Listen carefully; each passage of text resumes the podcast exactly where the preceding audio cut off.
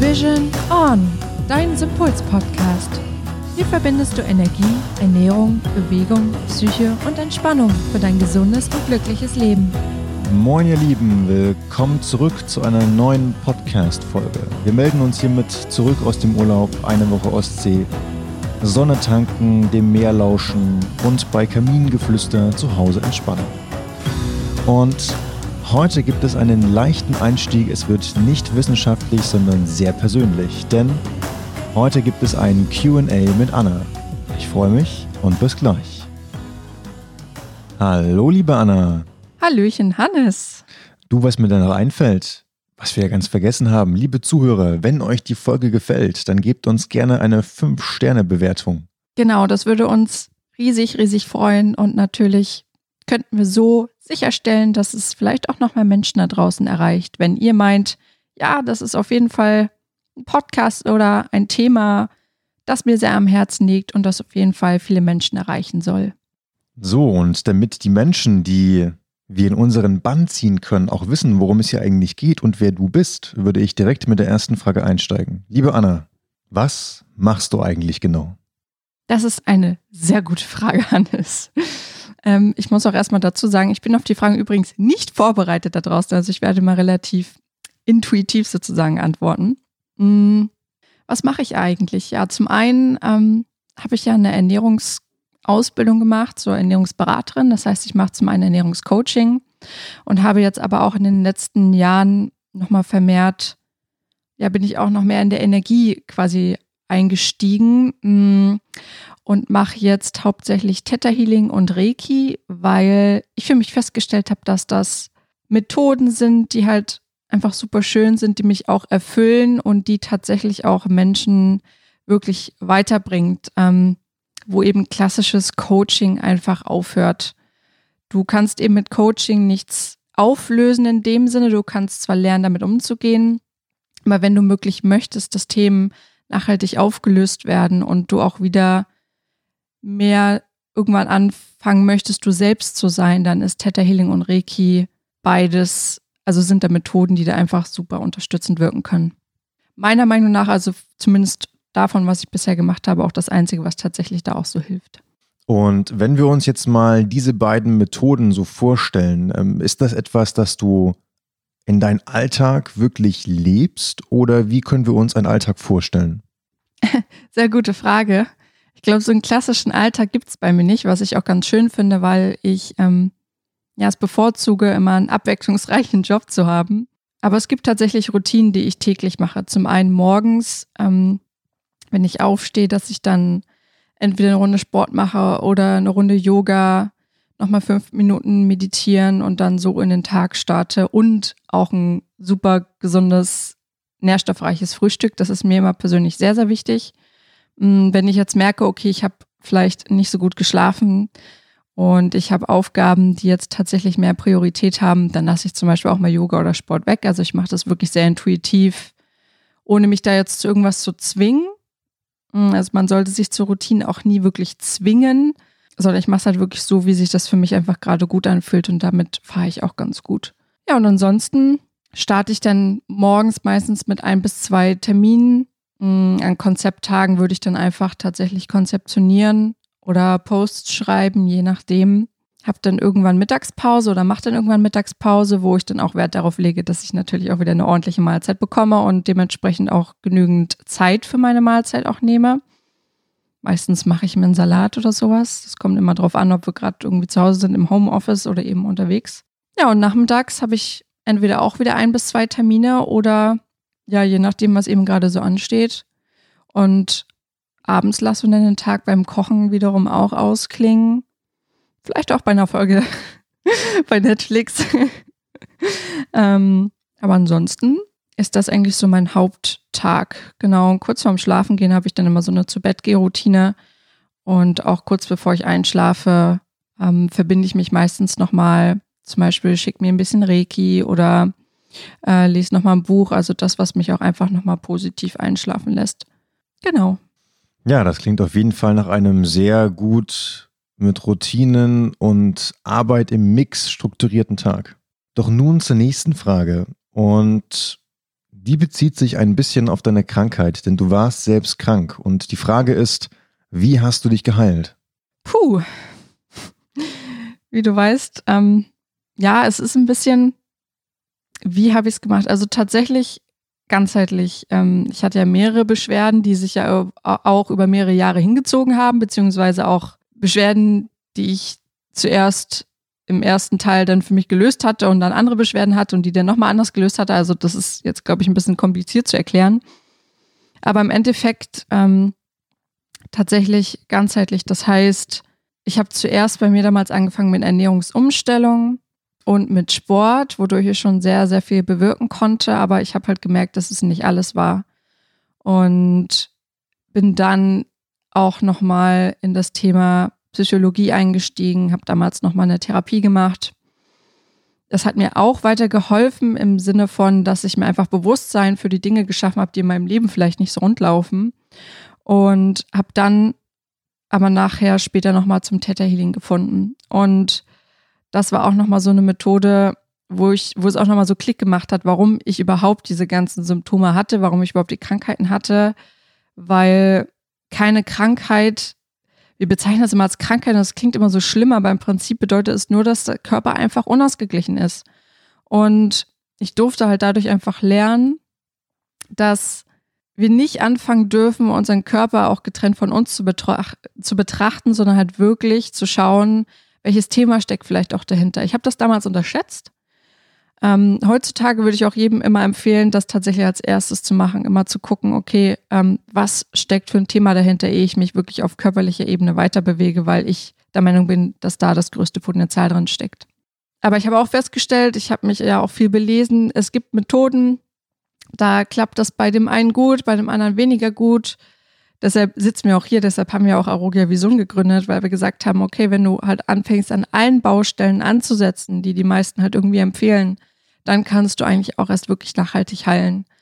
Und genauso war es letztendlich auch bei mir. Bei mir hat sich das über Jahre hingezogen. Also ich habe, glaube ich, mit 1920 angefangen, jetzt bin ich 27, also ich habe wirklich sechs Jahre sozusagen gebraucht, ich das überhaupt alles verstanden habe, wie das funktioniert. Mm, möchte ich euch da draußen natürlich ersparen. Ähm, genau, aber das auch, wenn mich jemand fragt, wie hast du dich geheilt, immer ganzheitlich. Ja, wir neigen dazu, immer einen bestimmten Bereich zu betrachten, weil vielleicht auch bestimmte Dinge einfach unbequem sind, aber ich kann euch nur ans Herz legen, geht da gerne rein. Es wird sich lohnen und es ist nicht so schlimm, wie es sich vielleicht am Anfang anhört. Du hattest gerade gesagt, eins der wichtigsten Dinge ist eben zu schauen, welche Themen dahinter stehen. Da kommen wir auch gleich zur nächsten Frage, denn die ist, wie kann ich meine Ernährung schnell und möglichst einfach umstellen? Ach, das, war ein, ist wohl eine fachspezifische Frage. Also ich kann dir da draußen mitgeben, eine Ernährung leicht umzustellen funktioniert dann, wenn du für dich herausfindest, warum du dich überhaupt gerade so ernährst, wie du dich ernährst. Hm, und das hast du eben auch gerade nochmal gesagt mit den Themen. Wenn ich anfange, meine Themen zu bearbeiten, wenn ich anfange zu bearbeiten, dass ich vielleicht aus Stress esse, aus Frust, aus Trauer, gerade eben dieses emotionale Essen, dann verspreche ich dir, dass du damit schon sehr, sehr viel erreichen kannst. Und dadurch wird dir auch diese Umstellung viel, viel leichter fallen, weil du auch nochmal ein ganz anderes Bewusstsein über dich selbst hast und dann auch ganz anders in klassische Coaching-Geschichten halt irgendwie einsteigen kannst. Und deshalb würde ich dir immer als erstes empfehlen, tatsächlich gerade auch bei der Ernährung, Essen ist einfach sehr, sehr emotional, dort erstmal zu gucken, was sind halt wirklich die Themen, die hinter meiner Ernährung stehen. Und dann wird dir auch die Ernährungsumstellung viel, viel leichter fallen. Ja, und weil wir gerade bei der Themensuche, also so ein klein wenig bei der Ursachenforschung sind, ähm, passt auch wunderbar das nächste Thema oder die nächste Frage, denn die ist, was genau ist eigentlich Theta Healing? Das ist eine sehr schöne Frage, die ich jetzt so kurz leider nicht beantworten kann. Mm, aber dazu gibt es demnächst auch nochmal eine Podcast-Folge. Also ihr dürft da draußen auf jeden Fall gespannt sein. Mm, aber Theta Healing an sich, kann ich auf jeden Fall kurz sagen, ist eine ja, Form der Energiearbeit, die hauptsächlich auf der unterbewussten Ebene arbeitet. Also das passiert durch eine spezielle Meditation, wo wir uns in diesen Theta-Gehirnwellenzustand versetzen und mit Hilfe einer speziellen Fragetechnik ähm, tatsächlich an den Ursprung oder den, ja, doch den Ursprung würde ich es jetzt nennen, ähm, der Situation oder des Themas sozusagen rankommen können. Und dort werden wir dann diese Ursprungssituation sozusagen auflösen. Also meistens sind es gewisse Glaubenssätze, die dahinter stehen. Und das findest du mit dieser Methode halt heraus, was der grundlegende Glaubenssatz ist. Und diesen löst du dann auf und entkoppelst ihn sozusagen aus dem Unterbewusstsein raus. Gleichzeitig ähm, sorgst du dann auch nochmal dafür, dass die Rezeptoren geöffnet werden für diesen neuen Glaubenssatz. Also wenn ich jetzt zum Beispiel den Glaubenssatz hatte, ja, ich bin allein, dann waren ja bisher auch immer diese Rezeptoren geöffnet, die mir das Gefühl vermittelt haben, ich wäre auch allein. Und du sorgst halt nochmal dafür, dass eben diese neuen Rezeptoren, dieses vielleicht für ich bin jetzt verbunden oder so, dann eben geöffnet werden. Ist jetzt hoffentlich einigermaßen verständlich erklärt. Wie gesagt, das kommt nochmal in einer extra Folge, in einer extra Folge. Ich persönlich mag die Methode aber sehr, weil sie bisher eigentlich alles vereint, was ich tatsächlich über die Jahre auch gelernt habe und eben dadurch sehr effektiv und nachhaltig ist, wenn man sie denn richtig anwendet. Ne? Es gibt ja auch leider unter den Theta Highland sozusagen die schwarzen Schafe, die das vielleicht nicht ganz so praktizieren, wie es eigentlich gelehrt wird. Mm, aber grundsätzlich würde ich immer am liebsten jedem empfehlen, mach Theta Healing. genau. Und weil du diese Empfehlung gerade aussprichst, wie bist du zum Theta Healing gekommen? Das ist immer ganz witzig, weil ich das tatsächlich nicht erklären kann. Das war immer so ein Impuls. Ich bin da mal drüber gestoßen beim Lesen und wusste ganz genau, ich will das machen. Ich wusste überhaupt nicht, wie es funktioniert. Ich konnte das witzigerweise auch nirgendwo nachlesen. Ich weiß nicht, ob es vielleicht nicht so gewollt war. Vielleicht würde ich auch jetzt was dazu finden. Ich kann es nicht genau sagen. Mm, aber ich wusste, ich mache es, ich muss es machen. Es war wie so eine innere Eingebung. Das ist irgendwie ganz schwer zu beschreiben. Und bin dann tatsächlich direkt in die Ausbildung rein, auch ohne überhaupt damals eine Session auch gehabt zu haben. Und in den Ausbildungen selbst nimmst du ja das erstmal auch richtig Sitzungen dann sozusagen auch bei jemandem. Und genau, ja, kurz und knapp. Und jetzt die Frage zum Schluss, funktioniert das Ganze denn wirklich? Auch wenn das erstmal nach Hokuspokus oder Zauberei klingt, ja, es funktioniert. Hm, ich hätte es selber nicht gedacht. Ich war damals auch immer so ein skeptischer Mensch. Aber ich kann euch da draußen sagen oder auch dir da draußen sagen, ja, es funktioniert. Auch wenn du vielleicht skeptisch bist oder vielleicht dein Verstand dir dann so ein kleines, ja, wie sagt man das, Schnippchen schlägt, ähm, lass dich darauf nicht, nicht zu sehr ein. Es gibt tatsächlich mehr, als dass wir auf Anhieb verstehen oder sehen können. Und ja, es funktioniert. Und rein theoretisch, also auch rein wissenschaftlich, funktioniert es tatsächlich auch ähm, durch die reine Beobachtung, also durch Quantenverschränkungen. Wenn du da nochmal nachrecherchieren möchtest, kannst du dich da einfach noch mehr zur Quantenphysik an sich informieren oder eben auch zur Quantenverschränkung oder auch das Prinzip der Beobachtung. Wenn du jetzt deine Reiki und deine Theta-Session gibst, was zeichnet dich besonders aus? Also was ja, wie. Da muss Hannes jetzt auch nochmal auf sein Zettelchen gucken, wie die Frage eigentlich hieß. Genau, also was zeichnet dich aus und wie arbeitest du genau? Mm, zum einen meine Toleranz. Das habe ich damals auch schon ziemlich früh gelernt.